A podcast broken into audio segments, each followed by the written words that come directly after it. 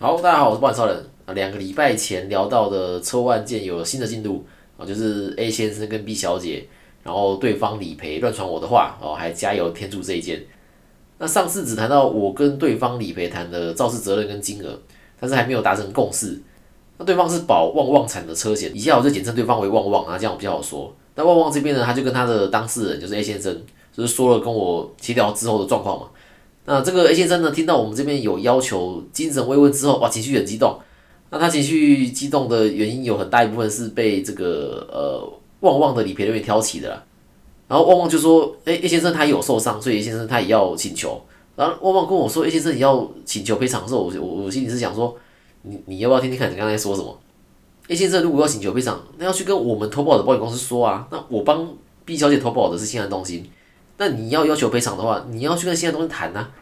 就像我帮 B 小姐跟旺旺谈是一样的意思。那旺旺的理赔明明就知道我不是新安东西的，却还是跟我说 A 先生有受伤，然后也要请求赔偿。呃，那跟我说的原因是什么？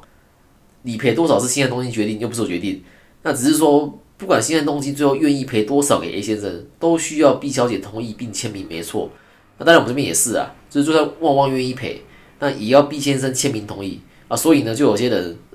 保险公司都愿意帮你赔钱给对方了，但是他会自己觉得说说，哎，保险公司不该赔这么多给对方，就是或者说这个提莫奇不好了，都不想签名的也都有。那也有一种是，那直接保险公司愿意赔啊，我们都愿意签名啊，怎么这个感觉似曾相识，对不对？哎，没错啊，我在第五十四集讲的，就是有有遇到一个，他认为自己在这个车祸当中他没有过失，所以呢也不愿意办出险，然后让保险公司来帮他赔钱。啊，他就觉得说啊，我没错，为什么我要用我的保险赔给你？那注册保险公司今天可以帮他赔，他都这么认为哦。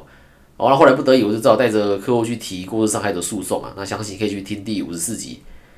那同一家保险公司在不同县市也会有不同。新安东京在北部地区的评价，我听到的啦，就是似乎是不太好。对，但是在南部，我认为是正常啦，就是跟遇到的人有很大的关系。就是你遇到认真负责的窗口，那你就会想要卖自家的车险。那你遇到摆烂的，啊，当然就是就尽量少接触嘛。虽然保金在各家产险公司都有配合，但是说实话，也不是每间产险公司的窗口都是认真负责的，对，但还是有不好配合的。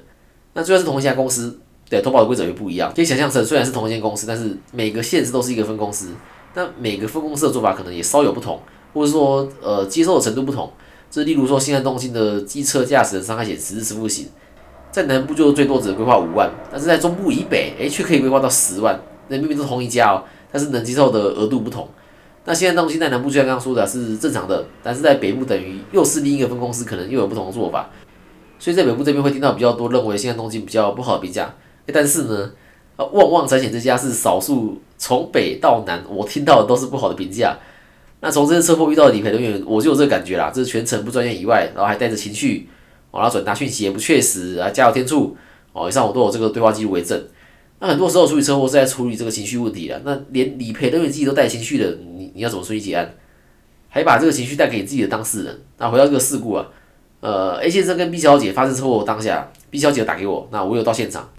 我到现场的第一个问题是问 A 先生说：“哎，你有没有受伤？”然后他说有，然后指着他的手肘给我看，是有那么一点点点点点红红的，但是就是没有流血，看起来也没有破皮这样。啊，如果 A 先生是我的客户的话，我当下当然也会请他去看医生，但很可惜不是，所以当下我也不可能去提醒他说啊，你要去看医生哦。然后我又问他说啊，那那机车呢？呃，有没有倒车啊，或者哪里被撞？哦，那没有倒车，那就只有左边被撞。但是他的机车也是老车啦，所以呃，我也不可能去提醒他说啊，你要去估价。那总结来说就是，呃，A 先生他人没事啊，只有一点点几乎看不出来的擦挫伤，然后车子也是老车，也不太在意，所以我猜啦。他当下离开后，他就回家了。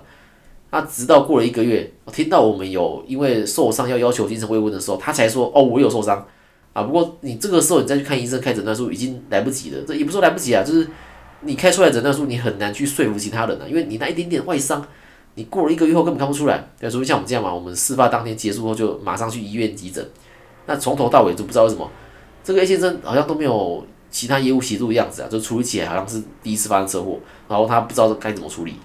那他可能是线上投保啊，或者说找特方保的都可能啊，所以他也找不到人协助。那能协助他的呢，只有他自己投保的产险公司能帮他，那就是旺旺。但是呢，旺旺不可能像我帮 B 小姐这样去帮 A 先生请求赔偿，因为旺旺的责任只有赔偿给 B 小姐，啊，他没有责任帮 A 先生去跟新安中心谈赔偿金额，所以旺旺不可能去做他责任以外的事。所以应该说各家产险公司都是。新安中心的责任也只有赔偿给 A 先生，那至于要赔多少哦，只能 A 先生自己去跟新安中心谈。那就像我帮 B 小姐跟旺旺谈金额，还有这个肇事责任一样嘛。A 先生自己也要去跟新安中心谈金额跟责任，那除非他今天有负责的业务帮他谈，对，不然就只能自己跟新安中心联络。那最后的结果是旺旺要赔给我们一万五。那 B 先生这边一开始说他有受伤，然后到最后他也说他不请求了，对，可能是他诊断书看不出来了，我猜。好，那接下来就是等和解书下来，然后签完和解书之后，就等于说是结案了。今天如果 B 先生也有人协助他处理，那帮他跟现在东西谈的话，那我想不会是今天这个结果啦，会是一个对 B 先生也比较好的一个结果。那虽然说每家三险公司都有在卖车险，都有在卖第三人，没错，但是真的要慎选公司啊，就是你选到正常的公司，你发生车祸的时候是可以帮上很多忙的，而不是说带更多情绪给你。好，回到主题来讲，这个投保的时候，受益人写法定继承人就好啊。然后有指定受益人的差别啊，对于高资产客户来说，最大差别就是做税务规划，是利用政策的免税而不止可以达到节税，还有保护资产、放大资产的效果。这个就是之前讲过好多次的三三三零万。但是放心啊，我们今天不是要讲这个啊，今天主要来讲说啊，没指定受益人的话，那被保险人身故的时候，受益人申请理赔差别啊。刚好最近遇到一件可以拿来讲啊。那事情是这样子，两年前呢。朋友帮我转介绍了一个客户跟我投保医疗险，那投保后我当然也都会关心他家人的投保状况嘛，我会问他说，哎，有没有一起规划？那遇到蛮多他都是说啊，家人虽然住一起，但是保险这部分都是各自处理。那这个客户呢，有一个妈妈，一个妹妹，那本来是想帮妈妈也投保医疗险，但是因为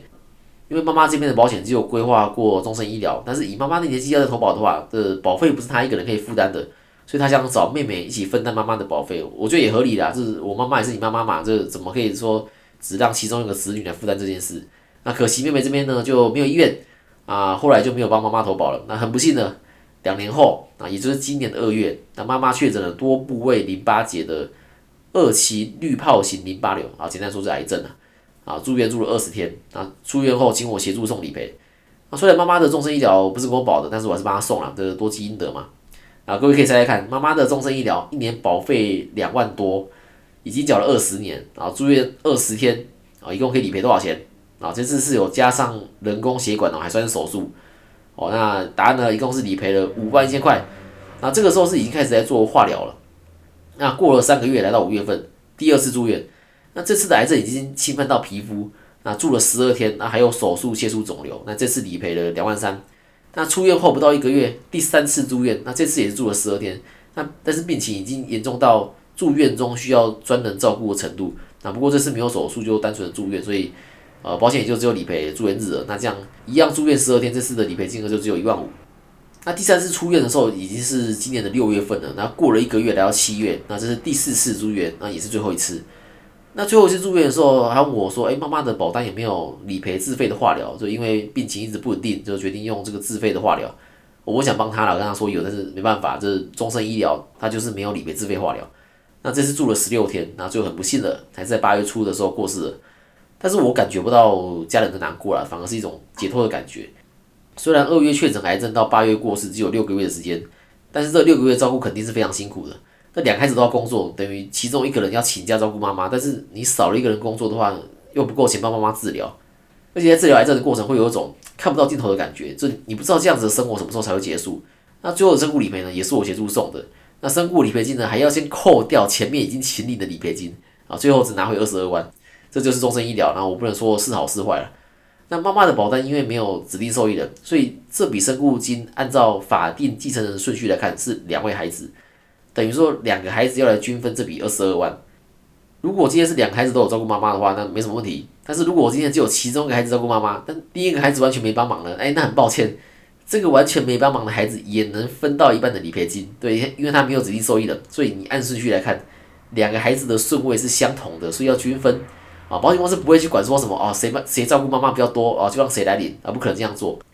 那今天案例是两个孩子，那如果今天是三个孩子、四个孩子呢？其中有个孩子照顾妈妈，那最后的身故金却要跟其他兄弟姐妹均分，这样不是很不公平吗？那如果我今天有指定受益人呢？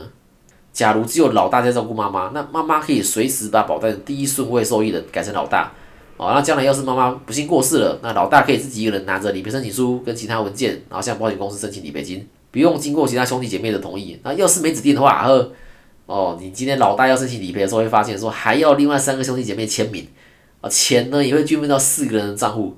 那另外三个兄弟姐妹在妈妈还在的时候都没来帮忙照顾的话，你觉得他们领领到理赔金的时候会自动把钱给老大吗？那还有一个情况是，呃，家里有三个兄弟姐妹，那老幺当要保人出钱帮爸妈各买了九十万保额的寿险，但是受益人呢却写法定继承人，然后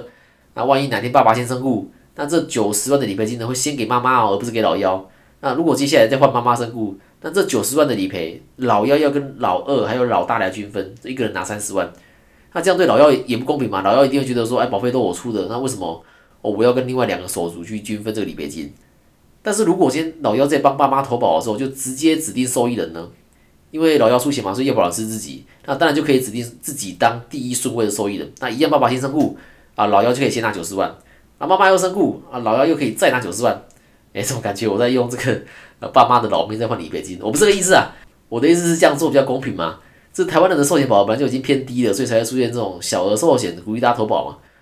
那如果我今天老二跟老大也想当第一顺位受益人，也可以啊。那那就跟老幺一样嘛，就是自己掏钱帮爸妈买寿险，那看受益人要写谁都可以。所以我相信爸妈也没意见，这因为保费是你出的。那这个就是有指定受益人跟没指定的差别。那有指定的话，不能说完全的公平。这遗产分配这种事情，你很难完全公平的，但是可以至少做到呃适度的公平的。那改收益人的方式很简单，呃，跟业务约个时间出来签个契约书其实就可以了。那还有一个呃更简单方便的方式，就是直接到保险公司的保护专区去注册会员。那看你是保哪家的，那你就到那一家的官方呃官方网站去注册。